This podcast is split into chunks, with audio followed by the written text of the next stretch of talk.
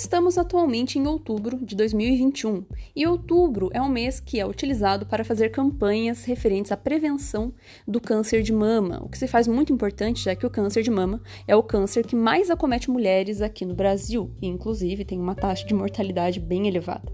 E para evitar que isso aconteça, a gente estimula que existam essas campanhas de prevenção para que as mulheres busquem fazer exames para rastrear esse câncer de modo precoce. E um dos exames utilizados que é o considerado padrão ouro para fazer essa detecção precoce, é a mamografia, que é um exame que utiliza a radiação ionizante para fazer imagens das mamas. E é justamente esse o tema do nosso podcast de hoje, ao qual, inclusive, teremos uma participação especial de uma profissional que atua nessa área há 25 anos. Então, vem comigo acompanhar.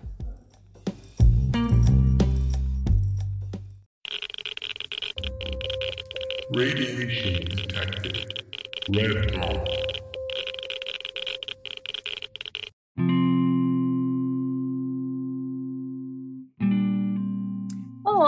Irradiados! Como vocês estão? Aqui quem fala é a Paola e no episódio de hoje nós vamos falar sobre mamografia, especialmente porque, como eu havia comentado com vocês nos episódios anteriores, nós estamos no mês do Outubro Rosa, que é justamente o mês em que a gente usa para fazer campanhas para a prevenção do câncer de mama. Então, acho que é um assunto extremamente importante da gente estar tá abordando.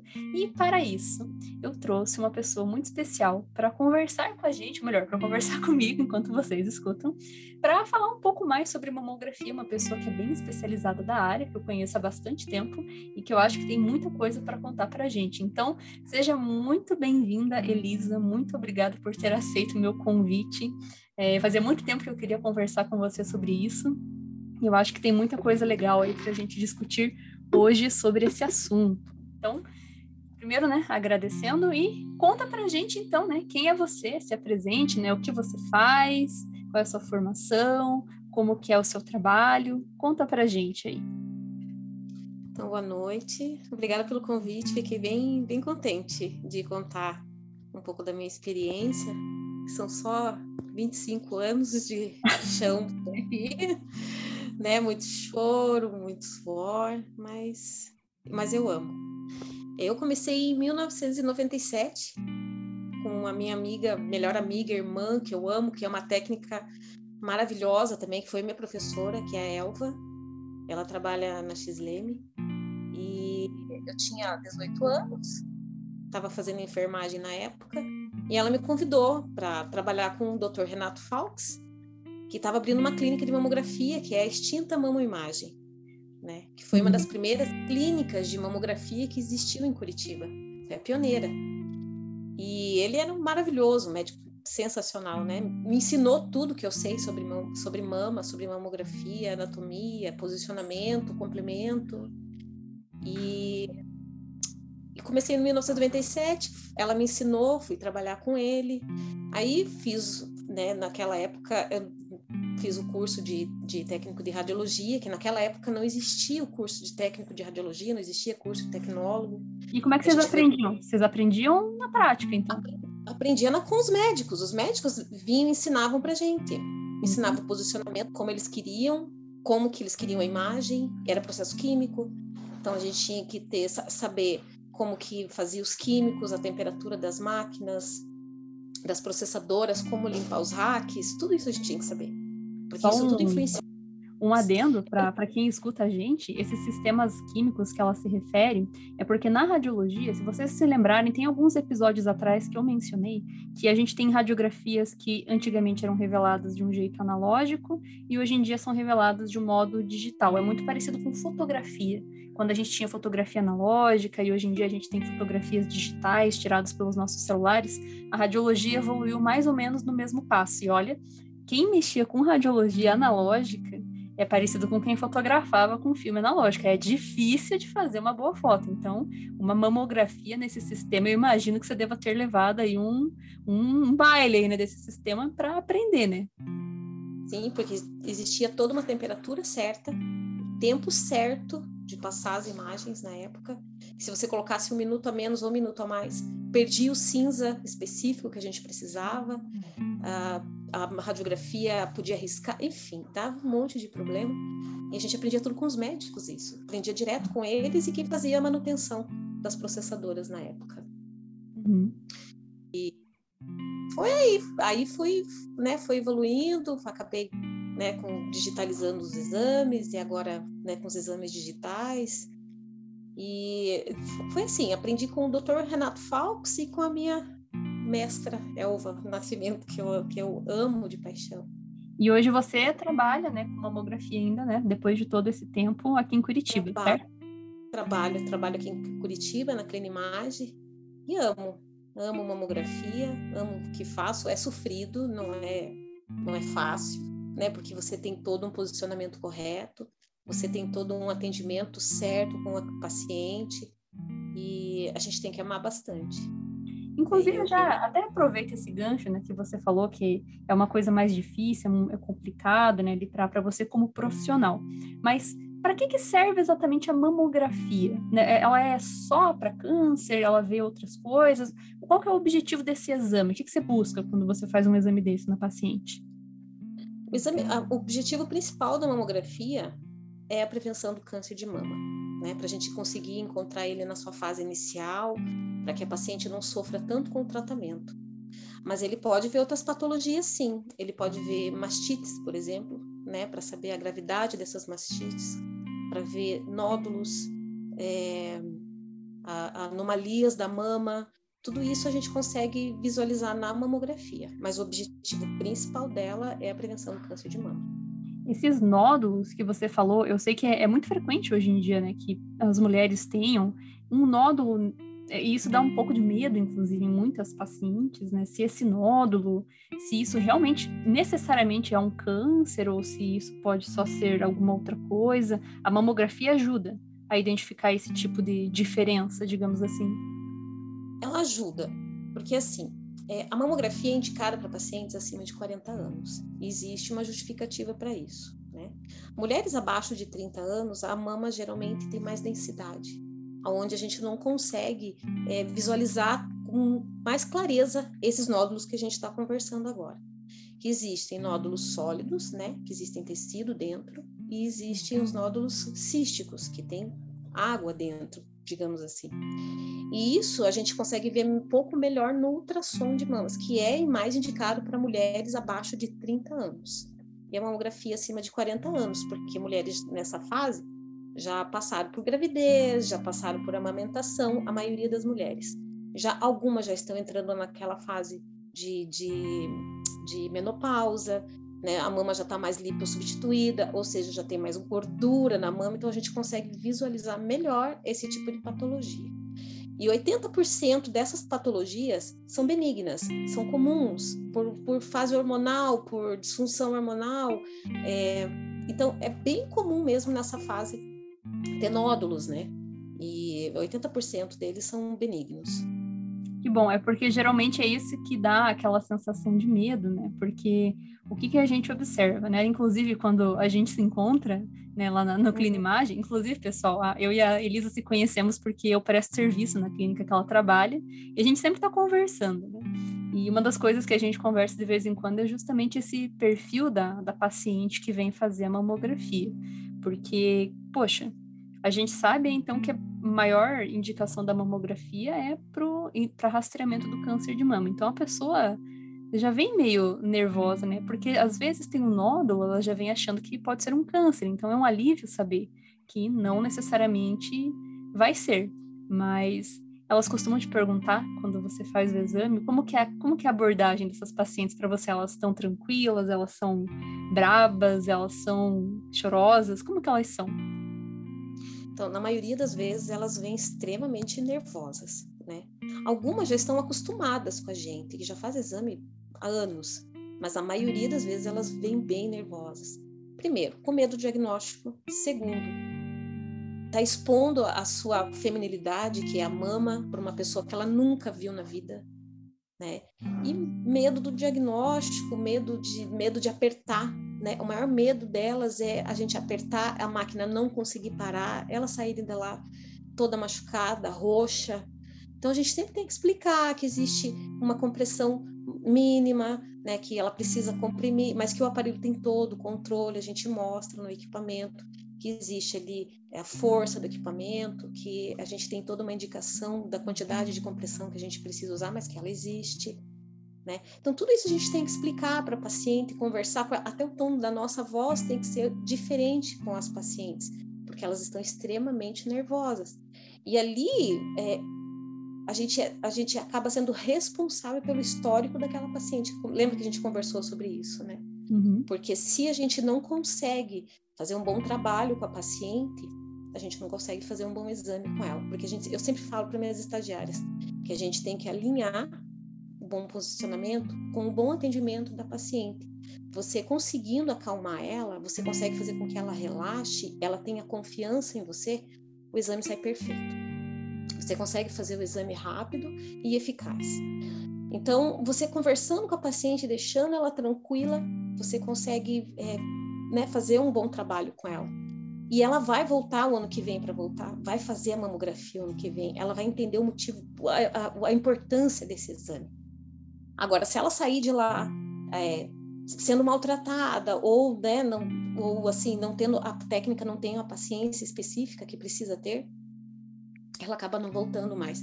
E a gente acaba sendo responsável por isso. Porque daqui a cinco anos, sei lá, ela pode descobrir que tem um câncer de mama na sua fase terminal porque ficou com medo de fazer o exame.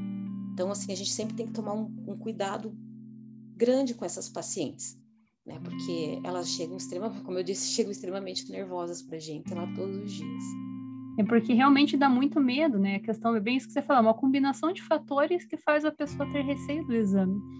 E você especificamente já teve que lidar, assim, porque, por outro lado, né, eu, eu sempre penso assim, né? A gente como profissional, a gente sabe que a gente tem que relevar as condições do paciente, que ele está vulnerável, mas a gente também é ser humano e tem paciente que às vezes consegue extrapolar o nosso limite de serenidade e paz interior, né? Então, é, onde você trabalha ou ao longo da tua rotina, você já teve que enfrentar uma situação assim que te marca e que você fala assim, olha, que vontade de espremer a cabeça dessa paciente nessa máquina aqui, porque tem gente que não é fácil de lidar.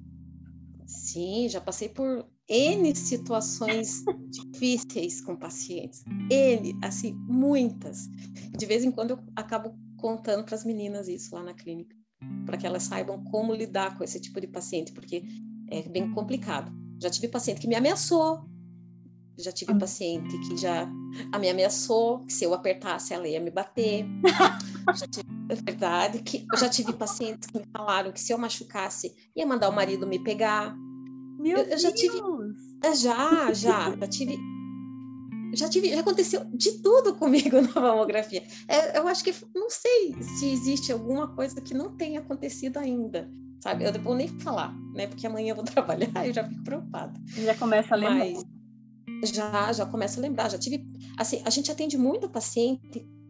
Hoje eu entendo melhor isso, com transtorno, sabe, de humor, com ansiedade, que antigamente eu não entendia muito. Então hoje eu já consigo acalmar um pouco melhor essas pacientes que elas chegam com aquela crise de ansiedade, com aquela crise de pânico e elas pulam direto para cima da gente né? Que ameaçam, ah, se você me machucar, eu vou te bater, ou eu vou te processar, eu, vou, eu quero filmar você me fazendo exame, quero saber se você vai fazer o meu exame direito. Você já, já, teve pacientes que não quiseram fazer exame comigo porque me acharam com cara de criança, com cara de, de gente. É verdade, verdade.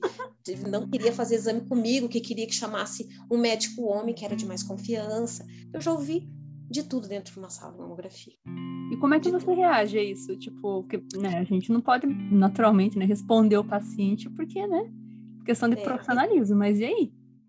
É, eu geralmente parava, ouvia tudo que a paciente tinha para falar e explicava que o exame, a maneira como eu tinha que fazer o exame, falava o tanto de tempo que eu tinha de, de experiência, que eu não ia machucar, que eu sabia o que eu estava fazendo e que era para se acalmar, esperava a paciente se acalmar. Eu só tive duas, duas pacientes até hoje que eu não fiz o exame e que eu dispensei. Que eu não. E, foi, e uma delas foi agora, foi mês passado. Que cada vez que eu comprimi, ela gritava. Mas a compressão e não é tão tava... forte, né? Não é nesse. Não, era só de encostar nela. ela gritava. E assim, a gente consegue entender muito bem. É claro, a gente não pode julgar as, as pessoas, né? De saber exatamente se ela está sentindo dor ou não. Mas a gente já está num patamar de experiência de que eu sei exatamente quando a paciente está urrando de dor para fazer o exame e quando a paciente ela só está com medo de fazer o exame ou ela está tendo uma crise de, de, de ansiedade. E essa paciente ela só estava tendo uma crise de ansiedade ou ela estava, sei lá, com muito medo. E eu expliquei para ela que eu precisava de uma compressão mínima, porque senão podia dar um falso positivo ou um falso negativo, que existia uma compressão necessária. Tudo isso a gente, eu expliquei para ela. E cada vez que eu tocava nela, ela gritava. E o que, que acontecia? Ela assustava minhas pacientes que estavam lá fora, porque é as pacientes ouviam. Uhum. Para você ter uma ideia do grito que dá, é difícil, porque é tudo baritada as paredes. E as pacientes lá fora conseguiam ouvir. Então eu só falei para ela, então já que ela não conseguia fazer mamografia, que ela sentasse com o médico dela e decidisse a melhor maneira, né, dela fazer essa, esse tipo de, de, de estudo sobre a mama dela. Porque realmente na mamografia, da maneira como ela estava se comportando, eu não conseguia fazer o exame dela. Né? Uhum. Então eu ouvi a guia e pedi para ela conversar com o médico dela. É, eu sei e que ela... tem outras técnicas, né, que dá para fazer, tipo ressonância, ultrassom, mas eu acho que a mamografia ainda tem uma parte. Ela é a principal. É, não, ela é a principal, não existe nada que substitua a mamografia por enquanto. Todos os outros exames são complementares da mamografia. Isso tudo a gente explica para as pacientes, explica até que vê densidade assimétrica, que vê microcalcificação, que é como se fosse um pozinho de areia na mama, que a gente precisa estudar. Tudo isso a gente explica para elas. Né? Então, conforme você vai explicando e vai mostrando para elas a necessidade, elas vão se acalmando e permite que você faça o exame. Com medo, mas permite. E a gente sempre, como eu falo para as meninas, sempre quando a gente vai fazer o exame da paciente, explica para ela. Explica que vai comprimir, que vai puxar a pele, aonde vai apertar, aonde vai puxar, sabe? E fazendo o exame da paciente, conversando com ela do que está acontecendo com ela, para que ela, ela não se assuste. E principalmente para que ela saiba o que ela vai esperar daquele momento, né? De que ela vai ter que sentir alguma coisa, ela vai ter que sentir uma, uma, um desconforto, porque né, é um órgão, é um órgão extremamente sensível, então ela vai sentir e, e conversar com a paciente, até que a gente consegue tranquilizar e consegue fazer o exame dela. Então, de todos os barracos, de todas as coisas que me aconteceram, foi só duas pacientes que eu tive que dispensar mesmo, que eu não consegui fazer o exame, até por um, essa última, porque ela estava assustando minhas pacientes lá fora. E a primeira por integridade física mesmo, que ela queria me bater, ela tava, ela surtou completamente na sala. Depois, no outro dia, ela me ligou, me pediu desculpa, disse que tinha tido uma crise de ansiedade e que ela estava tomando remédio, não tinha tomado o remédio corretamente e me pediu desculpa. E foi aí que eu comecei a entender, comecei a procurar entender um pouquinho mais essas pacientes que vêm extremamente ansiosas para fazer o exame que eu, aí que eu aprendi, eu paro e escuto, vamos ver o que, que essa, por que, que essa paciente está surtando, por que, que essa paciente está né, tá dessa maneira. E, uhum. sabe, foi, foi, foi, sei lá, acho que faz uns três ou quatro anos que isso aconteceu comigo. Às vezes não é na maldade, às vezes a pessoa só realmente está um pouco desequilibrada, né? Porque, é. querendo ou não, se a gente for parar para pensar, né? eu sou uma pessoa que eu tenho ansiedade né, crônica já, e, e tem horas que a gente simplesmente não controla algumas coisas. Então pense você ali com um, fazendo um rastreamento para câncer de mama, a atenção que você tem, fora que é a questão do próprio exame, né? Que inclusive eu ia te perguntar, né? Porque às vezes quem está escutando a gente não tem noção de como que é o exame da mamografia. E aí que tá o negócio, você vai, você vai concordar comigo. O que, que muita gente, né, os alunos estavam me contando, que o problema das pessoas é assim, você fala que vai fazer mamografia, todo mundo, nossa, esse exame é horrível. Quando eu fiz, doeu um monte. Nossa, quase arrancou meu peito, não sei o que. As pessoas já começam a botar aquele terror psicológico, né? E na verdade, para nós que vemos como é o exame, a gente sabe que não é bem assim. Então, para quem está ouvindo, né, tá, às vezes fica um pouco de dúvida, né? Conta para a gente como que é um exame de mamografia, como que é a, a conduta, assim, o que que você faz, como que é, assim, para quem nunca fez. Bom, a mamografia, como a gente sabe, ela precisa fazer a compressão da mama para desassociar os tecidos, né? E a gente faz em quatro posições, né? Duas de cada mama, de frente e de perfil e precisa comprimir a mama. Existe, né, como eu disse, no equipamento existe uma média de quanto é, de quanta força ou quanto peso eu coloco na mama da paciente e, e, a, e especificamente a, a, espessura da mama da paciente. Então a gente tem que respeitar tudo isso, né? Aperta Mas é super simples.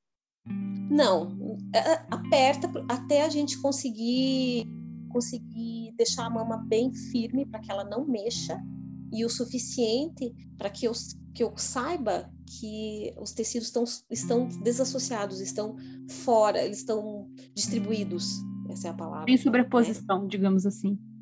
Isso, para que não exista esse, tipo de sobreposição.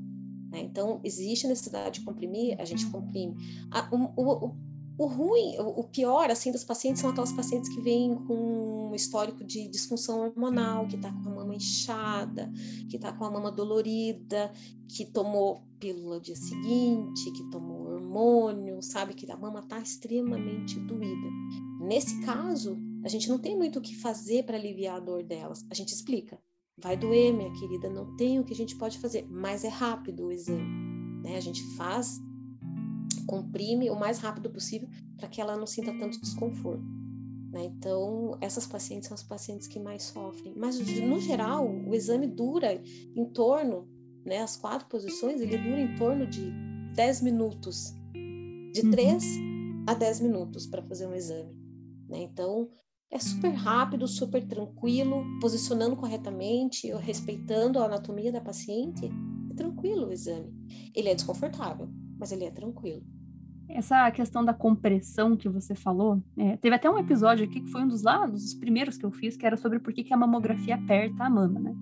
E lá eu expliquei algumas coisinhas, que é justamente por isso que você falou, né? Para tirar a sobreposição do tecido, porque a gente sabe que tem uma complicação muito grave com relação à compressão, porque exames que não passam pela compressão significa que a gente não está tirando essa sobreposição adequadamente e que se houver alguma coisa ali, ela pode estar tá escondida, né? Então, é, eu falo isso porque a gente escuta, você já deve ter ouvido como profissional, pacientes que falam assim, que engraçado, lá na outra clínica não me apertavam assim. Né? Então aí fica esse questionamento, né? Porque as pessoas perguntam, realmente precisa apertar? Por que, que dá essa sensação de diferença né? entre, entre lugares, né? entre profissionais? Será que é a máquina? Será que é a pessoa que faz o exame? Já te falaram isso? O que, que você fala para essa pessoa quando elas te perguntam isso? O que eu explico para ela geralmente é que existem fases hormonais na mulher. Então, muitas vezes o que pode acontecer dela ter ido num período onde a mama dela estava inchada, estava desconfortável, que estava com, né, ela estava com algum desconforto na mama, que pode ser um fator né, de, de, de ela ter sentido essa dor na mama. Segundo, pode ser o equipamento, o equipamento um pouco mais antigo, a gente realmente precisava fazer uma compressão muito maior nas pacientes, né? Por conta da radiação, por conta né, da, da, era tudo, era, não tinha né, esse processo radiológico que a gente tem hoje. Então, assim, a gente precisava realmente comprimir muito. Eu já trabalhei com equipamentos que se eu só conseguia, eu, a minha base era tá roxinha, tá a pele bem esticada, perfeito. É exatamente isso que eu preciso. Meu Deus. exatamente. Uhum, foi, foi na época que a gente come, que eu comecei a trabalhar. Então, assim, hoje em dia a gente precisa comprimir, mas os aparelhos estão mais anatômicos, eles já são, tem o formato do peitoral da paciente, né? Então, assim, fica, fica mais fácil. Então, a paciente acaba sentindo menos. Então, por isso que o equipamento também influencia se dói muito ou se dói menos. Né? Não que exista, a, a, que acabe com a dor totalmente, ou com o desconforto, porque não vai acabar com a dor e nem o desconforto. E o terceiro fator é a técnica. Mas isso geralmente eu não falo para paciente, né? Porque assim, às vezes acontece de a gente estar tá começando, não ter tanta experiência e acaba não posicionando corretamente a paciente e acaba beliscando, acaba puxando a pele desnecessariamente, acaba, enfim, não, acaba machucando a paciente mesmo, porque não está posicionada corretamente. Aperta de qualquer jeito, sabe? Aperta o ombro da paciente, aperta o abdômen da paciente, a mama fica rodada, daí aperta a costela, enfim. Já atendi pacientes, já atendi paciente com a que quebrou a clavícula, que a técnica da mamografia quebrou a clavícula dela. Que? É, nossa, Sim. eu tô muito surpresa agora. Caraca, velho. É porque é realmente. Porque, assim, tá... o que a gente tem é que a gente tem que entender que a gente tem de muito paciente idosa com osteoporose. Hum, Entendi. E pessoas com osteoporose, só de um abraço já pode quebrar o osso. Então, se você não posicionar corretamente a clavícula da paciente e passar com o equipamento, pode ocorrer uma fratura ali sim. E eu já peguei uma paciente, uma, em 25 anos eu peguei uma, mas eu peguei uma paciente com uma fratura de clavícula por causa da mamografia. Gente do céu, que horror. Isso é muito complicado, porque o que acontece, né, como você fala, né, são casos muito esporádicos, só que vai cair naquilo que você falou no início. A marca que fica na paciente, né, que vai fazer um exame, vai passar por um procedimento que gera um trauma, e ela nunca mais vai querer passar por esse exame quando for ver o câncer, porque a sacada da mamografia é justamente essa. Quando o câncer é muito pequenininho, a, a mamografia é o único exame que tem essa capacidade de mostrar para a gente esses estágios muito iniciais. Então, se a gente deixa postergar e deixa isso se adiar, quando você vai ver, se você está sentindo nódulo, já está grande, né? Inclusive, eu ia até te perguntar isso, quando você executa o exame, é, as pacientes, né, têm medo e tudo mais, e obviamente que elas vão te perguntar: e aí, doutora, você viu alguma coisa? Elas perguntam assim, nós chamamos a gente de doutor, né? Mas perguntam se a gente viu. É, você vê, de fato, quando tem alguma coisa? Sim, a gente vê. É, mas a gente vê quando ele está numa fase um pouquinho maior, né? Porque nós técnicos, não, a gente não tem uma luz apropriada, eu não tenho uma sala apropriada para ver, para né, para realmente examinar aquele, aquela mamografia, aquela radiografia, mas a gente consegue reconhecer sim, consegue reconhecer quando tem alguma coisa diferente, quando tem alguma densidade assimétrica, que tem alguma microcalcificação, que tem alguma coisa né, de é, alguma anomalia naquele tecido, né? A gente acaba, a gente costuma verificar, a gente costuma ver sim. E daí o que, que você gente... fala para elas? Que elas perguntam, né? Paciente, é, para paciente a gente não a gente não pode se envolver, né? Isso é uma questão ética, a gente não pode conversar com a paciente sobre a doença, não pode falar para ela, elas perguntam, mas o que a gente sempre diz, a gente só, né, nós técnicos realizamos o seu exame, a gente consegue perceber se o seu exame está bem feito, se, você foi bem posicionada, né, se o seu equipamento funcionou corretamente durante o teu exame, e esse é o nosso papel. Agora vai passar pelo médico radiologista, onde o médico radiologista vai sentar numa sala apropriada para fazer esse tipo de laudo, com lupas especiais. Ele vai laudar esse exame e vai diagnosticar. E vai passar para o seu médico, caso haja alguma coisa, né, algum que precise de tratamento, seu médico vai provavelmente fazer o melhor tratamento possível. E falo para ela, mas se não se preocupe, 80% das patologias são benignas. Então, assim, procure, você está no caminho certo, está fazendo o exame corretamente, está se cuidando, fique tranquila, deixe nas mãos do, dos médicos agora, relaxa e, a, e só espera. É claro que elas não vão relaxar, é claro que elas vão ficar, né? Mas é, eu acho que vindo de um profissional que já está acostumado a atender pacientes, eu acho que acaba deixando um pouco mais elas aliviadas de, de poder conversar com a gente, sabe? Quando uhum. elas estão assim, muito nervosas a respeito disso. E elas insistem, assim, tipo, deve, você já deve ter pegado algum caso em que a mulher possa ter falado, ah, mas mas você não viu mesmo? Eu sei que você vê, eu sei que você sabe. Você não pode me falar? inúmeras vezes, inúmeras vezes. Você vê paciente que, inclusive, eu tive que dizer: veja, é falta de ética, eu não posso falar nada para a senhora a respeito da sua, da, da, sua mamografia, se existe alguma patologia ou não. Eu não posso dizer para a senhora, porque eu também não posso te dar o diagnóstico. E eu também não tenho as condições específicas para poder falar isso para a senhora. Quem, a única pessoa que tem as condições específicas e os instrumentos específicos para isso é o radiologista. Né? Que não tem o, a sala específica, não tem a lupa específica, não tem é, é, o monitor específico, né? Não, a gente é, não tem todas essas condições. Então, assim, por mais que eu falar qualquer coisa para ela, eu não posso ter 100% segurança, porque eu não tenho todas as condições, eu não tenho todos os materiais. Ah, sim. É, mas quando você, é, por exemplo, você está fazendo o exame ali, você consegue ter noções, né, dependendo do tamanho do câncer, como você falou, né? Quando é muito pequeno, você não, não vê ali porque não tem as condições para fazer a análise, mas quando está um pouquinho maior, você vê. Quando você vê, tipo, você está fazendo um exame, digamos que você fez uma paciente você não notou nada, beleza. Mas quando você nota, existe alguma diferença no que você está fazendo, tipo, você tem que avisar, tipo, pegar e avisar o radiologista na hora, ou você segue a conduta normal para todo mundo, é, porque eu imagino que deva de ter alguma diferença, ou não? Tem, tem uma diferença bem, bem gritante até. é, é claro que a gente sempre vai observar a paciente, as condições da paciente. Né? Se existe uma paciente que vai fazer exame porque está é, é, tá dirigido, ela está né, tá, tá com nódulo palpável, ou a mama já está retraída, né, ela tá, tá com, né, já está com secreção, e vai fazer o exame especificamente por isso. Então, ela já está esperando um diagnóstico ali, né? Ela já está esperando que tenha alguma notícia não muito boa. O que a gente costuma fazer é fazer o exame, explicar para ela que a gente vai radiografar mais, porque a gente precisa pesquisar o que está acontecendo com a mama dela, e que a gente vai passar para o radiologista, né, dar o laudo, para que ela possa levar para o médico dela e ter o diagnóstico mais rápido possível. Porque ela já está preocupada, ela já está sabendo, então, assim, ela precisa de uma segurança de que está sendo rápido o atendimento dela e que ela vai ter o diagnóstico rápido e o tratamento rápido. Esse tipo de paciente.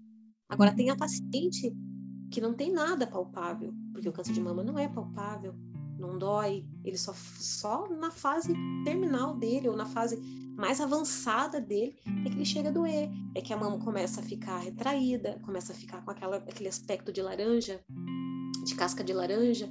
Então ele já está numa fase bem avançada, né? Então, mas tem aquelas pacientes que vão e é pequenininho, é inocente, a imagenzinha, e que a gente vai fazer, precisa fazer um complemento dela. Então, a gente costuma fazer o complemento da paciente, né? às vezes a gente tem que fazer uma magnificação para aumentar aquela área, para que o médico radiologista pode, possa ver se existe microcalcificações, né? se, tem, se os contornos estão realmente irregulares, se aquela imagem permanece ou só é só sobreposição. Então, a gente precisa fazer um complemento na mamografia. Mas então, gente... esses complementos, então, porque isso, inclusive, é uma coisa que as pessoas têm medo. A minha mãe, inclusive, a minha mãe, inclusive, fez exame com você quando ela foi no ano passado, né? ela fez, é, fez, pelo SUS, bem bonitinho, foi bem, bem atendido. E, e viva o SUS, inclusive, né, pessoal, só para deixar registrado, né?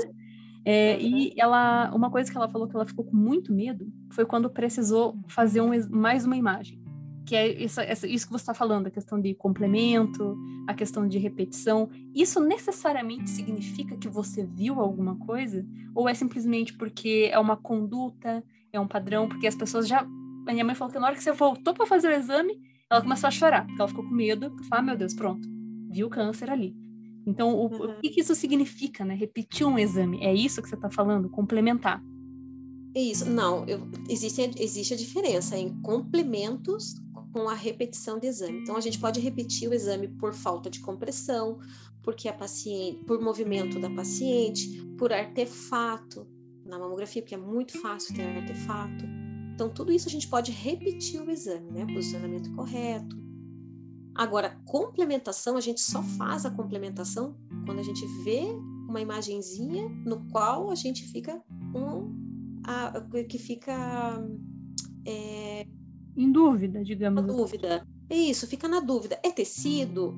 A mama foi, não foi posicionada corretamente e o tecido ficou sobreposto? Não comprimiu o necessário? Mas aquela imagem está ali. Então, a gente está fazendo especificamente porque existe uma imagem que não está de acordo com a anatomia de como ela deve ser. Não necessariamente é câncer, é só porque você quer não ter certeza. Isso, não necessariamente câncer, mas existe uma coisa existe alguma coisa fora da regra da anatomia da mama, né? Então, Por assim. Que você investiga, não é para ter medo, é só para tirar dúvida. Exatamente, só para investigar. Então, a gente pode ser muitas vezes é somente densidade, é somente sobreposição de imagem. Né? A gente olha, nossa, uma densidade assimétrica, é como se fosse uma estrelinha dentro da mama, na anatomia da mama, na radiografia, fica estreladinha. Aí você faz um complemento né, tirando o tecido um de cima do outro com, com um compressor, com a pá de compressão específica, né, para aquele para esse tipo de complementação. E não é nada, é só sobreposição. Mas muitas vezes existe realmente uma densidade assimétrica que a paciente precisa investigar. Existem as microcalcificações, né, que a gente precisa saber se elas são pleomórficas, se elas o qual o contorno, a quantidade, se elas estão realmente é, agrupadas. Então, para tudo isso, a gente precisa fazer esse tipo de complemento no qual o médico vai sentar, vai analisar e vai descrever no laudo a conduta do, de como deve ser. Aí ele vai, entra os BIHARDs, né? O BIHARDS 1, BIHARDS 0, BIHARDS 3, BIHARDS 4. O que, que são esses Aí, BIHARDS? Porque eles vêm no laudo, né? O paciente vai abrir é. o laudo dele, né? Tem um monte de uhum. termo médico e no final tem um BIHARDS. O que, que é BIHARDS? Esse BIHARDS, ele é uma padronização do, do, dos laudos da mamografia, né? Então, assim, a padronização foi necessária, né? Ela começou, sabe que eu não lembro o ano que ela começou, mas quando eu comecei não existia BIHARDS. Ela é mais recente mesmo, né? Eu sei que é, é internacional, é inclusive, esse padrão, né? Isso, isso. Para que aonde a paciente for, seja entendido esse laudo, né? Então, é, existem cinco BIHARDs, seis BIHARDs. Eu nunca peguei um BIHARD 6, eu acho. Não, não tenho certeza, meu Deus. É, Mas, o BIHARD 6 eu acho que é aquele que já é, com, é, é, câncer de fato e veio só só ver, né? Eu não lembro também como que era a classificação, mas eu acho pois que a é. pessoa vem só acompanhar, né? Eu não sei como que é também. Mas é, é que não é confirmado, né? É, é, o BIHARD 5 é, é a confirmação, né? Então, é a confirmação de tudo. Uhum. Daí tem o BIHARD 0, que é um indicativo para fazer ultrassom, que lá no começo a gente da densidade da mama, de pacientes jovens, pacientes que apresentam nódulos que precisam ser vistos com maior atenção para saber contorno, para saber conteúdo de nódulos, enfim, a ultrassom é o melhor indicativo para esse tipo de paciente. BIHARDS 1 normal, BIHARDS 2, existe alguma alteraçãozinha ali, mas eu tenho certeza de que ela é benigna, que são calcificações benignas, que são coisas benignas da mama mesmo. BIHARDS 3, existe uma patologia na mama que a gente precisa prestar atenção, precisa um controle. Geralmente, os médicos pedem seis em seis meses controle de BIHARDS 3, que é algum tipo de nódulo que apareceu de uma hora para outra, é, alguma, alguma densidade diferente que apareceu na mama, que precisa de atenção. Então, o paciente vai fazer de três em três, de seis em seis meses. Se houver alteração nesses, né, nesse, nesse, nesse tempo, provavelmente eles peçam uma, uma biópsia, que entra o BIHARDS 4, que o BIHARDS 4 já é indicativo para biópsia. A biópsia né? é um então, exame que vai servir para dar o, o, ok, né? Se de fato é câncer. Ex exatamente, né? É feito todo um colhimento eh, para colher o material, né? E manda para o laboratório para saber que tipo de célula que existe naquele, naquela, naquela, naquele nódulo ou naquela microcalcificação, naque, naquela área onde existe a dúvida. Uhum. E o BIHARD 5 já é a confirmação mesmo, que não precisa não precisa fazer muita, não precisa passar por biópsia, nem, né, não precisa passar por procedimentos mais invasivos, que já, já dá é, para ver, né? Já dá para ver que é um câncer de mama, daí o médico só, só médico radiologista transfere para o médico ginecologista a melhor conduta, né, para poder ser mastectomizada, enfim. E você, né, ao longo desse teu tempo na mamografia, é, você já deve ter visto todos os BIHADs possíveis, né? Mas você já chegou a pegar, tipo, a, a paciente, assim, tipo, num nível, assim, que... É... Antes de eu fazer essa pergunta, primeiro, quais são os sinais que você observa de câncer de mama? Quando você olha a mama da paciente, quais são os sinais? Até para quem está ouvindo saber, identificar, né? O que que, que que... Porque você falou que não dói, né? O câncer de mama, você falou que não aparece, então... O que, que você vê, assim, como sinal? Bom, a mama da paciente com CA de mama já convicto ali na frente da gente, ela tem a mama totalmente retraída, né? Ela está completamente, com, como eu disse lá, a casca de, ela fica como um, uma, como um formato de casca de laranja, cheio, sabe? Se você pega uma casca de laranja, você percebe ali que os poros estão abertos, é, é igualzinho, sabe? A pele fica meio endurecida e fica e os poros ficam todos abertos. É igualzinho o aspecto de casca de laranja e, e avermelhada e toda, toda retraída a mama da paciente. Então, pode, algumas pacientes apresentam secreção, bastante secreção pelo mamilo. Na hora que se aperta, imagino que, as, que espalhe secreção mais ainda. Sim, sim. Já peguei pacientes de, de sair né, bastante, bastante secreção, de, de a gente não conseguir comprimir, de não conseguir comprimir mais, porque a gente fica preocupado de né? A gente não sabe o que, vai acontecer com a mama. Uhum. E, e tem pacientes que está tão retraída, tão retraída, que ela já está grudada no tórax. A gente não consegue comprimir a mama da paciente. Ela está completamente torcida, retraída e grudada no tórax. Não tem mais tecido mamário, só tem o CA de mama. E o paciente, a paciente, como é que, assim, isso é um questionamento, né? Como é que o paciente não vê isso antes? Tipo, porque isso é, não é um dia pra noite. Tipo, ah, um dia eu acordei com mama normal, de repente, pá, câncer, grau 5, morte. Como é que a pessoa não vê esse tipo de coisa, assim? E ela vem de boa com, tipo, fazer o exame, assim? O que, que elas falam? É, porque, assim, geralmente esse tipo de pacientes são pacientes mais idosas, né? Pacientes que aprenderam com a mãe que não se deve mostrar para ninguém. Hum. Que a mama é delas e que elas não podem mostrar para ninguém que é pecado. Enfim, elas aprendem desse jeito e elas só mostram quando um filho vê, uma nora, uma filha, alguém vê aquela situação, sei lá, por de relance, alguma coisa, e obriga a fazer exame. Obriga. Então, a, essas pacientes que já estão nesse estágio são pacientes que têm vergonha, que não têm informação, que são Elas nem sabem, então. Não, não sabem. Elas ah, sabem que tem alguma coisa de errado, mas como é, essa retração ela leva muito tempo para acontecer, então assim aquilo já é, aquilo começa a fazer parte dela e ela começa a achar que aquilo é normal. Entende como? Uhum. Porque só mudou a mama dela, mas ela tá viva. Ela não, não tá dói, né? Não faz nada. Não, uhum. do nada. Só tem uma coisa esquisita ali. Mas não não vai não não tem a coragem de pedir ajuda. Só tem a coragem, só consegue mesmo ajuda quando alguém da família percebe. Uhum. Ou assim, doer mesmo para valer, que nessa fase já não tem muito o que fazer, né? Uhum. Aí começa a doer, daí elas acabam procurando um médico. Mas todos os casos que eu vi que já estavam nessa situação eram bem específicos, assim, pacientes desse jeito. É comum ou é mais difícil, assim, para você? Agora não está sendo tão comum. Faz, faz algum tempo já que eu não vejo uma situação tão grave assim. Mas e, assim, e você atende andar... bastante SUS, né? Você atende muito SUS que vem de interior, gente humilde, gente simples, que a gente sabe que às vezes a informação não chega até lá. Eu estava até comentando com os meus alunos que a gente que mora em cidade grande, tipo Curitiba, tem internet, tem tudo que é rede social, a gente consegue ver. Mas tem gente que é uhum. muito afastada e não sabe, que é justamente isso que a gente está comentando. E você atende esse tipo de gente, né? E não tem notado. Uhum. Não, a gente atende bastante pacientes assim, mas a gente está tendo uma, uma, uma informação melhor, maior assim dos agentes de saúde. Eles estão indo aonde as pessoas estão, estão, sabe?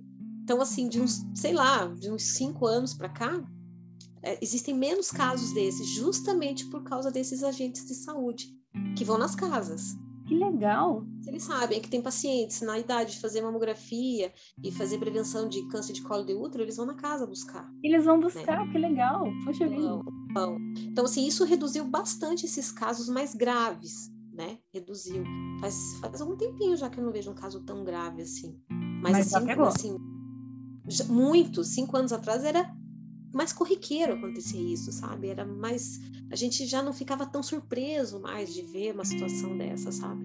Mas de como que você reage, assim, tipo, para você? Como que. O que que que você pensa, assim? Como que você se sente quando você vê? Você muda a tua conduta? Tipo, te, te segura, assim, sabe? Porque imagino que é, é, é, que eu vi poucas vezes quando eu fui, né, trabalhei com mamografia, mas era assim, se eu vi uma ou duas, era muito, assim, e eu ficava bem mexida. Então, para você? Assim, como que é isso?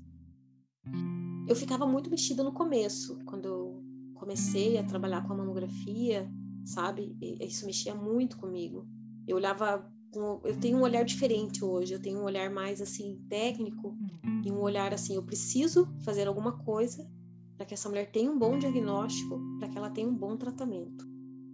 No início eu ficava muito mexida, ah, porque vai sofrer com o tratamento, né? Vai dependendo, antigamente as cirurgias, as mastectomias eram dificílimas, eles raspavam todo o tórax da paciente, não tinha reconstrução, então era assim, era praticamente assim mutilação, né? Eu já vi uhum. muita assim. Mas hoje em dia as coisas estão um pouco mais fáceis. E eu, e eu, quando vejo uma paciente dessa, tudo que eu quero é facilitar a vida dela. Quero fazer um bom exame. Minha conduta com ela é, muda no sentido assim, de dar mais atenção para ela, talvez. Uhum. É, eu não sei te dizer exatamente assim, a minha conduta. Eu, tudo que eu quero fazer, eu quero fazer um bom diagnóstico para ela. Eu quero que ela se sinta mais tranquila. Acolhida, eu quero né, isso, sabe, acolhida, exatamente essa palavra. Eu quero que ela se sinta acolhida, né, naquele momento, porque ela, a gente consegue sentir o coração dela quando vai fazer o exame, porque é, porque de nervosismo a gente consegue ver elas tremendo, as mãos tremendo, sabe? Mas ali não é medo do exame em si, já é medo da doença, sabe? É uma situação diferente assim dentro da sala. É complicado, mas a gente a gente consegue, né? A gente consegue. Por isso que eu falo que tem que saber fazer um bom posicionamento, que tem que sabe saber o que está fazendo e, e, se, gostar do que está fazendo para porque você pode mudar a vida de uma pessoa nessa situação, sabe? Porque ai, é bem complicado, assim, sabe? O atendimento Isso, ela. isso que você fala, isso sempre me remete a uma coisa que eu já falei até num episódio anterior aqui, torno a falar, que inclusive a gente sempre conversa, né? Eu e você, a gente se vê é falar da mesma coisa, né? Que é a questão da, da de justamente isso, né? Profissionais que não são não gostam da área e atuam simplesmente porque eles têm a visão financeira do, do, do serviço e também mu muitas instalações que é, têm condições precárias de equipamento, de laudos, de equipe técnica mesmo, e produzem um laudo que não é efetivo para dar o diagnóstico. Então, a gente acaba pegando ali. Eu, eu que faço teste em muitos equipamentos aqui de Curitiba, tem dias que eu tenho vontade de deitar e morrer, porque eu não aguento as coisas que eu vejo. Porque é, a gente sabe de lugares que, assim, o nível da máquina é um equipamento péssimo, que a gente sabe que dá desconforto na paciente, que não vai produzir uma imagem boa, e vai acontecer isso aí que a gente está falando. Né? Vai ser uma pessoa que pode não voltar mais porque ficou com medo, ou ainda uma pessoa que fez um exame, deu um resultado falso, negativo, ou seja, achou que estava tudo bem, que não tinha nada e tinha, e não apareceu no exame. Né? Então a gente perde a eficácia da mamografia. E isso é muito triste. Você, é. como profissional, você às vezes pega pacientes que vêm de outros lugares, né? É, pessoas que às vezes demoram um pouco para vir, né? E você já deve ter pego assim um exame que você, vocês, vocês olham a imagem, né? O paciente sempre traz o exame anterior, vocês olham, né? Você já deve ter uhum. pego algum, né? Que fez um exame ruim e quando chega você já vê um negócio maior que já dava para ter visto no outro, mas não viram. Já vi e foi um, um caso extremamente grave que eu fiquei com uma revolta bem grande no coração, sabe? Era uma mulher de 40 anos. Ela tinha ido fazer o exame no ano anterior, porque ela estava sentindo um nódulo na mama. É, fez no, no, no, local onde o processo é químico ainda. Uhum. Não conhece temperatura de químico, não conhece. Enfim, não sabe lidar com o processo químico. E a radiografia da paciente saiu extremamente branca e ela tava com câncer de mama já, sabe? É meio que avançado. Uma mulher de 40 anos, jovem, que a gente sabe, assim, que precisa de um tratamento rápido, né? E ela voltou no ano seguinte fazer exame comigo. E ela levou o exame anterior. Quando eu fui fazer o exame dela, é, eu já senti na palpação que a mama estava endurecida, né? Que o canal da, que, que o mamilo já estava começando a retrair, sabe? Aí eu perguntei para ela, porque ela, porque ela justificou ela fazer o exame, porque ela estava sentindo que a mama estava estranha, que a mama estava pesada. Ela não sabia assim é, se expressar de, de verdade assim o, o que estava acontecendo com ela. Era uma paciente bem simples assim, sabe? E na hora eu já percebi que tinha que a mama estava, né, que tinha uma lesão naquela mama. Quando eu revelei o exame da paciente, eu sinceramente eu fiquei com vontade de chorar. Porque eu vi o exame anterior, daí o exame anterior dela tava horrível, tava um lixo, né? Você conseguia ver o contorno do nódulo, mas não conseguia, ah, só isso que você conseguia ver, o contorno. E o laudo, pasme, estava como normal. Que bonito, que lindo. Nem um Bihard zero foi dado. Nossa, gente, não acredito. Me dá Bihard zoom. Eu juro. A pessoa vai ficar de boa, vai achar que tá tudo bem. Nem pra ser um inconclusivo. Parabéns. Pois eu não sei o que é pior, dá vontade de socar todo mundo. Dá vontade de tacar fogo no lugar desse. No médico, no técnico, na máquina, na vigilância também, que não olha um negócio desse, dá vontade de tacar fogo em todo mundo. É. Porque, olha, Exatamente. é um absurdo. Então, vocês que escutam, olhem a severidade olhem só, a gente tem uma profissional aqui falando pra gente a prática real das coisas. Então, não é, isso aí não é invenção da cabeça de ninguém, gente. É pra gente ver como um negócio sucatear. As pessoas só pensam em dinheiro, né? Sucateiam tudo que é coisa. Quando vocês forem fazer um exame, volto a dizer, tenham atenção com o lugar que vocês vão fazer o exame, porque, cara, é uma coisa muito chocante, né? Imagino. Imagino que não foi só um, né? Esse é um exemplo, mas certamente é, esse... deve ter pego outros. É, esse exemplo foi o exemplo mais chocante que eu tive, né? Eu demorei um tempo para voltar na sala, porque eu não sabia nem como encarar aquela paciente de 40 anos, que já estava com BIHARD 5, né?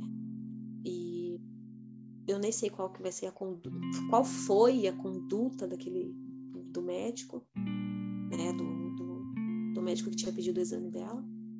Eu nem sei como é que foi o tratamento dela, mas eu passei, eu pensei sobre isso durante semanas, do que aquela mulher ia passar. Poderia ter sido evitado, né? Poderia, é isso que me, me dói, que me deixa chateada, porque ela poderia ter feito esse tratamento um ano, um ano antes e provavelmente isso teria salvado a vida dela. Uma mulher de 40 anos, com um filho pequeno, sabe, com família, é, crescimento, enfim, assim. Eu fiquei semanas, semanas, semanas pensando sobre isso. Né? E foi o caso mais chocante assim que eu tive, assim, de, de, de eu ficar, de eu me sentir muito mal como profissional, sabe? Uhum. De, de, repensar muitas coisas que, que a gente acaba fazendo durante, durante na nossa vida profissional. E foi, foi isso foi para mim foi muito, muito, muito marcante. E, né, e posicionamento da paciente, estava tudo errado. Ai, meu Deus, foi foi uma, foi uma situação bem bem ruim para mim. Isso faz, foi ano passado que aconteceu comigo. E, pra, e ela fez durante a pandemia o exame, sabe? Uhum. E, enfim. É muito, né, é muito marcante, né, esse tipo de situação.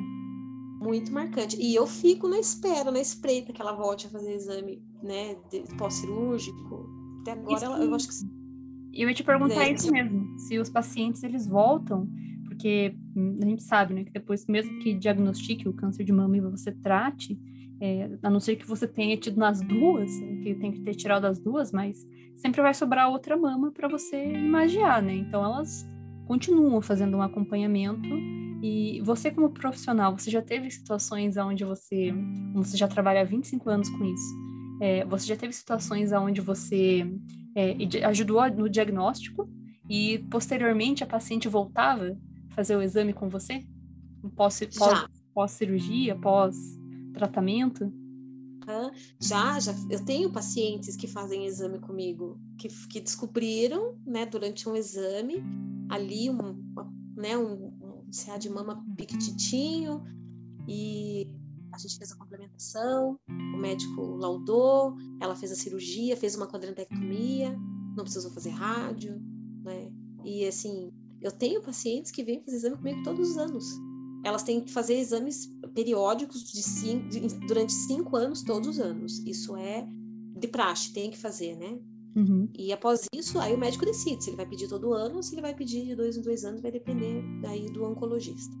Entendi. Ou do médico, né? Eu imagino e que ela sinta muita gratidão, né? Por elas devam sentir muita gratidão, né?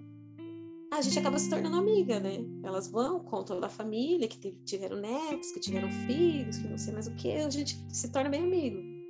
Né, é, foi, a gente fazia agulhamento, hoje em dia a gente não faz mais, né? Que, que a gente coloca um marcador para poder fazer cirurgia de, de, de, lesões bem pequenininhas, né? Que o, que o oncologista não consegue ver. Hoje em dia tem outros, tem outros meios de fazer isso, né? Mas a gente fazia muito agulhamento. Então a gente passava por isso, a gente fazia o exame, né, fazia o diagnóstico, complementava o exame dela, ela voltava para fazer o agulhamento, fazia cirurgia, voltava a fazer pós-cirúrgico e ficava e fica até eu tenho pacientes de 10 anos que fazem isso comigo. Que bacana. Pacientes né? que já me conhecem na recepção. E isso, isso, isso daí faz com que a gente se sinta muito bem, que a gente se sinta, ah, eu fiz alguma coisa bacana, né? Eu, eu, eu amo a minha profissão, eu tô, tô fazendo a coisa certa. Eu acho que isso é muito legal porque reflete o impacto do seu serviço na sociedade de fato, porque você está ajudando, como você falou no início, né? Você está ajudando a definir ali como que vai ser a vida daquela pessoa. Se você consegue fazer o exame corretamente, você está contribuindo imensamente para a qualidade de vida dela e um tratamento menos agressivo. Agora, uhum. se o exame é feito né, de um jeito à torta direita, vai passar batido e você está sentenciando aquela pessoa para morte, por assim dizer, né? Já que a gente viu, ó, como você falou nesse exemplo teu, um ano, um ano, já teve uma evolução gigantesca de um BIRADS 1, que poderia ser, né, um BIRADS 3, 2, 3, sei lá, para um BIRADS 5. É, então, são cânceres que evoluem muito rápido, né? Imagino. Uhum. E é complicado, né? Agora, o que a gente tem agora de, de, de que está acontecendo pós-pandemia são os pacientes que a gente conseguiu diagnosticar, só que não passaram pelos médicos, não fizeram biópsias e aumentou os nódulos e as lesões. A gente está tendo esse tipo de problema também. Isso deixa a gente muito triste. Eu ia, inclusive, até comentar com você sobre isso, porque a gente sabe que aqui no Brasil, no ano passado, em virtude do, da sobrecarga no sistema de saúde, muitos pacientes que faziam os seus exames pelo SUS, e até mesmo em clínicas particulares, né, como a gente tinha um surto de Covid, muitas coisas que eram eletivas deixaram de ser feitas e estão retomando agora, né? Então, eu sempre me perguntei como seria essa questão do, do câncer de mama, inclusive até a BBC fez uma matéria no comecinho desse ano a respeito disso, porque tudo que não foi diagnosticado precocemente no ano anterior, se for diagnosticado esse ano, provavelmente vai estar num estágio, num estágio mais avançado do que no ano passado, né? Então, você tem visto isso no teu trabalho? Sim, sim, a gente tem visto bastante com bastante frequência, inclusive, de pacientes que não conseguiram fazer o exame no passado, né? Que tinham uma indicação para fazer o exame, que tinham, já estavam com nódulo palpável ou com alguma, alguma coisa diferente na mama e não fizeram exames no ano passado e né, estão fazendo esse ano. Aí já, já está maior, né, já já está mais complicado. E as pacientes que fizeram ano passado, como eu disse, foi diagnosticado com BIHARDS 3 ou BIHARDS 4 e não, não fizeram nada. E esse ano está fazendo BIHARD 5 já. Então, assim, isso tá deixando assim, a gente bem triste, sabe? Bem complicado. E o pior também é que o, impacto que isso vai ter até no próprio sistema de saúde, de novo, porque um tratamento mais agressivo exige alta complexidade hospitalar. E são custos maiores, né? Por sorte, o SUS consegue, né? Tem um atendimento de excelência e para alta complexidade. É, e só que a questão é que é limitado também, né? Então a gente não tem recurso para tanta coisa e eu fico pensando nisso. Todas essas pessoas com esses graus equivalentes de câncer, e isso que a gente está aqui falando só câncer de mama. Pensa em todo uhum. mundo de cânceres que vão estar tá acontecendo todos ao mesmo tempo. Como que vai ser isso, né? O, o, a parte ruim. Inclusive, essa questão de câncer de mama também traz uma pergunta à tona que é, se os homens também são acometidos, você atende pessoas do sexo masculino ou é, é exclusivamente mulheres que vêm? Né? Porque, querendo ou não, o homem também tem a estrutura, não é desenvolvido igual da mulher, mas ele também tem mama. Como que é isso aí? Não, a gente faz sim, faz, e com bastante frequência até, inclusive, de homens que, que têm ginecomastia, que é o tecido mamário, né, desenvolvido, e tem câncer de mama sim. Não é um é, eles não, não necessariamente precisam fazer o exame de rotina como nós fazemos, né? Porque eles não têm especificamente o tecido mamário desenvolvido. Uhum. Mas eles podem desenvolver, né, a ginecomastia e pode desenvolver um câncer de mama, pode ter nódulos, pode ter doenças benignas da mama também. Então é necessário que se faça mamografia, sim. E Aí vai ser por indicação, no caso, né? Sim, somente com indicação, né? Não, não, não existe é, a rotina ou o exame no, né, normal assim de, de homens. Uhum. Mas quando existe indicação de, de ginecomastia, a gente faz sim. E é igual fazer na mulher, mesma coisa. Igual, uhum. É porque eles já têm, a, a mama já, já está desenvolvida, né? Então eles têm tecido mamário. Então é a mesma coisa, não tem, não tem dificuldade, não, não tem diferença. Isso, inclusive, também me traz outra pergunta, que inclusive foram os meus alunos que fizeram, e eu não sei a resposta. Depois eu vou pegar esse pedaço e vou passar para eles também. É, mas a gente sabe que tem a questão do público trans, né? Que muitas pessoas, homens que fazem, mulher, mulheres trans que fazem a, a, a os tratamentos hormonais, né? Para conseguir fazer o desenvolvimento. Então, essas pessoas, por assim dizer, elas estão suscetíveis a desenvolver também, tanto quanto a mulher, porque vai ter ação hormonal, né? E você atende esse público também. Atendemos, é obrigatório fazer mamografia. Uhum. Apesar de né, não, o público não ser tão grande quanto uhum. deveria mas nós fazemos sim. E, inclusive, já peguei um trans com, com câncer de mama. Olha só, é. isso é uma coisa que eu acho que é uma informação pouco divulgada, você sabe? Eu acho que é porque fica muito no público é, feminino, né, tudo mais, né, é, é, o binário, né, que eles falam. Eu, não, não entendo muito desse tipo de linguagem, mas eu sei que né, são, nós somos binários, assim, né, tá mais enquadrado nisso, mas querendo ou não, né, o público que é trans e tudo mais, se tá passando por um processo fisiológico, o, risco existe também. Talvez eles acabam nem indo porque tem vergonha, ou às vezes não têm acesso à informação. O primeiro, sim, o primeiro fator deles, muitas vezes, não procurar fazer o exame é porque não chamam eles pelo nome social. Muitos lugares se recusam a chamar eles pelos nomes sociais. E isso é um constrangimento para esse tipo de paciente.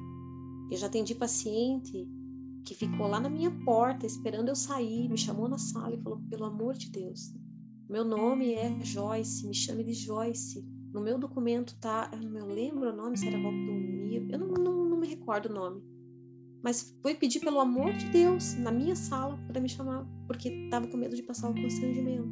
Uhum. Então, assim, ele me, mesmo, ela, desculpa, ela me falou, estava preocupada em fazer o exame e demorou para procurar ajuda, justamente por esse tipo de constrangimento. Então, assim, o primeiro fator deles é esse, né? De, de, de ser julgado, de, de não, não respeitarem o nome social e é complicado para esse esse público, né? Mas nós fazemos sim, já, como eu disse, né? Já já ó, isso foi ano passado também, no finalzinho do ano passado ou no começo desse ano, não lembro, que foi até uma das minhas estagiárias, a Luana, que pegou, que, que, que, né, que foi realizar o exame desse paciente, dessa uhum. paciente, que tinha tido câncer de mama. É, eu tinha feito, o histórico dele tinha, dela tinha feito fora do país, uma cirurgia, tinha feito aplicações hormonais, tinha feito todo, todo um processo assim bem grande. Uhum. E é, não, né, aí eu fiz uma complementação e estava com um CA de mama. Nossa, gente. Isso, e ele já tinha feito cirurgia, tinha feito cirurgia nas duas mamas para tirar para tirar nódulos e agora estava com um CA de mama. Também disse que não procurou ajuda aqui no Brasil, porque aqui no Brasil é mais complicado né? Enfim, decidiu fazer fora do país. Não me falou qual país tinha feito, uhum. mas tinha feito país. E mas a gente faz sim, faz bastante até. Legal, né? Não. Porque é uma informação um pouco difundida isso, né, para esse público. Eu não vejo campanhas direcionadas para esse público. A gente vê campanhas para mulher normal, né? É, normal não, né? Para mulher cis, né? É, e não Sim. vê para esse outro grupo, né? Então, e querendo ou não, como né, essa questão, né, acabam sendo acometidos e pouco assessorados aí. E, e injetam, né, silicone industrial, colocam próteses de, de, de péssima qualidade, e a, a, a prótese acaba é, ficando. Ai meu Deus, esqueci o nome. Encapsulada? Encapsulada, acaba ficando encapsulada e acaba cometendo muita dor, sabe? Então, dificilmente eles procuraram, só procuram em último caso mesmo. Inclusive, agora que você falou em prótese, aí vem também um outro questionamento, né? Que com certeza muita gente fica com o pé atrás, é, que é a questão da compressão da mamografia e a prótese.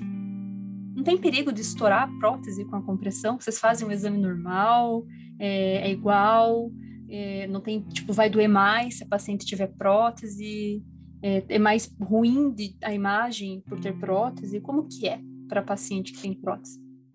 Não, para prótese, é, para mamografia, não existe a possibilidade de estourar a prótese da paciente, mesmo porque tem que ser feito com material apropriado. Se uhum. ele aguenta para minhas pacientes. ele acaba aguentando batida de carro, né? Para não estourar na batida de carro. E na mamografia não vai. E a compressão da, da prótese é diferente da compressão de uma paciente que não tem a prótese, né? Hum. Um pouco mais, ela é um pouco mais suave, justamente porque a gente precisa respeitar a prótese, precisa respeitar a integridade da prótese. O que a gente muda é no equipamento. Todo equipamento tem uma técnica, é, uma técnica apropriada para fazer a prótese. Vai depender da espessura, vai depender da, vai depender da, da densidade da prótese, mas a uhum. gente geralmente calcula e a gente acaba acaba comprimindo um pouco menos e é menos dolorido, é mais, é, é mais fácil, mais confortável para paciente com prótese. Uhum. Contudo, porém, nós precisamos fazer as complementações eclundes, tanto da crânio-caudal quanto na médio lateral. Que isso é um pouquinho desconfortável, porque a gente precisa afastar um pouco a prótese, né? Para pegar o tecido mamário remanescente. Esse que Eles deslocam a prótese dentro da mama para apertar, isso? Exatamente. Não exatamente a gente desloca, a gente só acaba colocando o tecido da mama da paciente remanescente um pouquinho mais para frente e acaba deixando. Existe toda uma técnica correta para que a gente uhum. coloque a prótese para trás e deixe o tecido na frente. Aí uhum. faz as eclosões. Essa é a parte difícil de quem tem prótese, mas também é super tranquilo. Uhum. E você acha que a prótese é, Bom, ela é colocada, existem vários métodos de inserir a prótese, né, por trás do músculo, por trás da glândula, etc. Mas a parte posterior da mama, ela, querendo ou não, vai ficar oculta, né, no exame. Uma paciente que não tem prótese, a gente consegue pegar todinha, né, a extensão anatômica ali. Na prótese, infelizmente, não é possível. Você acha que a paciente que tem prótese corre um risco de ter uma lesão que não vai ser visualizada na mamografia? Que você faria necessário ter um complemento e não só a mama? O ideal é pacientes com, com próteses fazer os complementos corretamente, né? Uhum. Fazer a ecografia, fazer a ressonância, para que não, não deixe passar nada. Porque, como você disse, a parte posterior da mama é um pouco mais complicado, que a gente não consegue fazer a né? Não consegue comprimir o suficiente. E a própria prótese, né? Encobre toda aquela parte, né? Aquela parte da mama. Então, o ideal né, fazer, mas isso sempre, como eu disse, sempre tem que vir da conduta do médico, uhum. porque o médico, né, que, que acompanha essa paciente, que conhece o histórico, conhece o tipo de prótese que foi colocado, a maneira como foi colocado, e aí ele decide, né, se vai fazer exames mais, vai fazer exames complementares, como a ressonância ou como o ultrassom. Mas o ideal é fazer sim, o ideal é fazer mamografia em primeiro lugar e o restante, os outros exames como complementação. Será que a mamografia, isso é uma coisa que a gente estava até se perguntando, né? Se ela aumenta a chance de um paciente ter câncer ou não? Eu estava lendo exatamente sobre isso antes da gente entrar aqui. Eu estava lendo uma matéria que estava dizendo isso, que tem por conta da radiação da mamografia acaba aumentando a chance de uma paciente ter câncer de mama. Aí entra a responsabilidade do técnico de uhum. usar técnica correta, a compressão correta, né? Não comprimir, a repetição, não, né? Repetição, fazer o posicionamento correto para que aquela paciente tome a dose, somente aquela dose necessária para aquela hora. Né? Então, assim, eu, eu, eu, sinceramente não, não tenho um posicionamento sobre isso, né? Se realmente a paciente vai ter o câncer de mama daqui a cinco anos ou não, por conta da radiação. Uhum. Né? Então, eu não, não sei exatamente como me posicionar a respeito disso. O que eu, o que eu me posiciono, cuide da paciente, não radie paciente sem necessidade, né? Posicione ela corretamente, comprima né, corretamente para que ela não tome a dose mais do que necessário. Inclusive, agora que você falou da radiação, né? Que essa parte muito me interessa. É, né? é muito me interessa. É, tem também a outra lenda, né? Que inclusive nós já conversamos extensivamente sobre isso. E que para algumas pessoas que nos escutam, talvez seja até uma curiosidade interessante, vocês já deve, devem ter ouvido falar também. Lá em 2016, eu lembro que foi o meu primeiro ano na Núcleo, onde eu trabalho hoje, e eu lembro que teve uma. do dia para a noite, assim, água para o vinho. Todas as clínicas ligaram lá na Núcleo para comprar protetor de tireoide. Por quê? Porque uma mulher resolveu que ela ia postar no, no WhatsApp um vídeo falando que o Drauzio Varela falou que a mamografia dava câncer, que a mamografia dava câncer de tireoide e que era um exame super arriscado e complicado, que não devia ser feito. Então, todo mundo queria comprar o protetor de tireoide para se proteger. Mas a questão é, é esse protetor de tireoide realmente ele é, ele é necessário, porque assim, para o fim de proteção radiológica, eu, como profissional, né, especialista em proteção radiológica, eu garanto para vocês que ele não vai fazer diferença nenhuma no aspecto de proteção, em virtude da radiação que vai espalhar para aquela região. A radiação que espalha para a tireoide é mínima, e boa parte do que espalha é por dentro do próprio corpo da paciente por causa do efeito Compton. Agora, para você como profissional, Elisa, como que é fazer um exame com a presença do protetor de tireoide? na pessoa. Complicadíssimo. Principal, olha, eu, eu sinceramente não consigo entender da onde que tirava esse negócio. Então, como que é para você fazer esse exame com o protetor de tireoide? Olha, minha amiga, é complicado fazer, porque a gente precisa esticar muito o pescoço da paciente para que não apareça o pedacinho do protetor de tireoide. Né? Às vezes a gente acaba tendo que repetir exame porque perdeu o tecido, porque a gente não conseguiu pegar tudo. É bem complicado, sabe? É, fazer esse tipo de exame é, com, com um protetor de tireoide.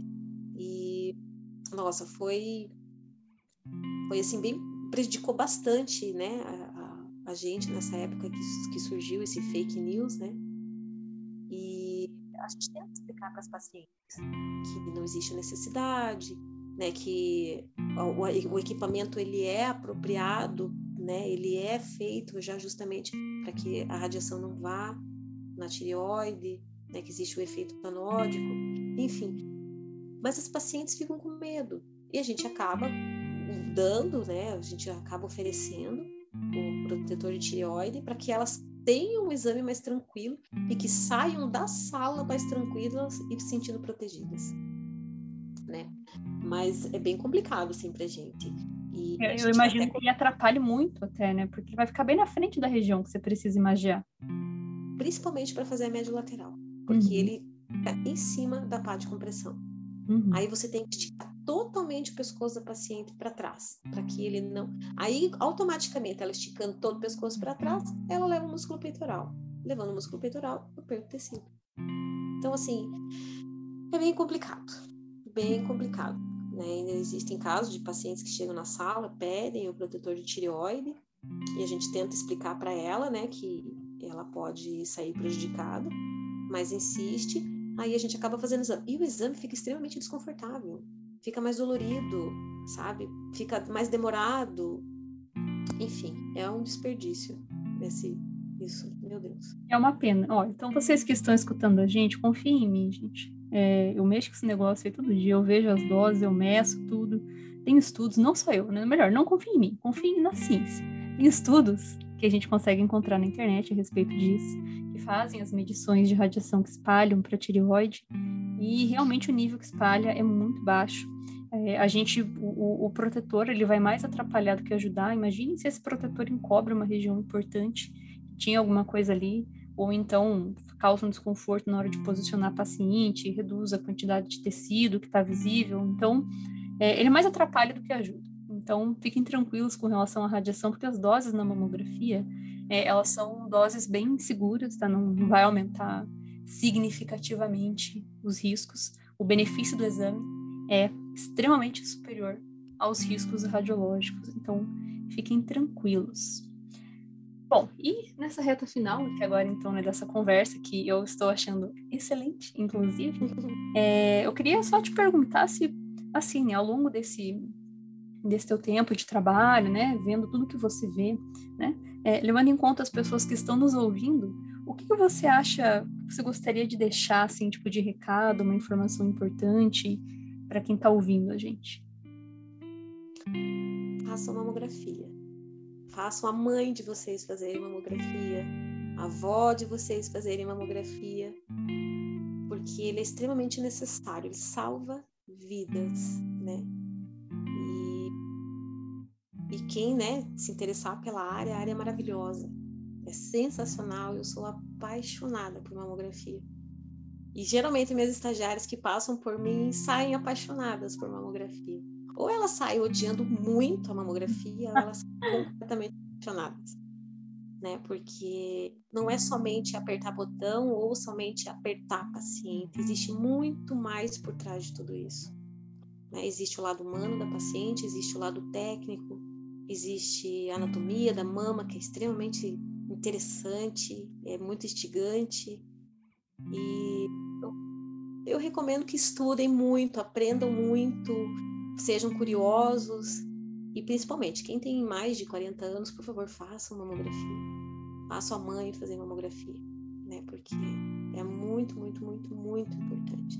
E principalmente também vejam onde vão fazer a mamografia, né? O local, os técnicos, os médicos, né? Para que sejam, para que tenham um diagnóstico correto, para que tenham um tratamento correto e rápido.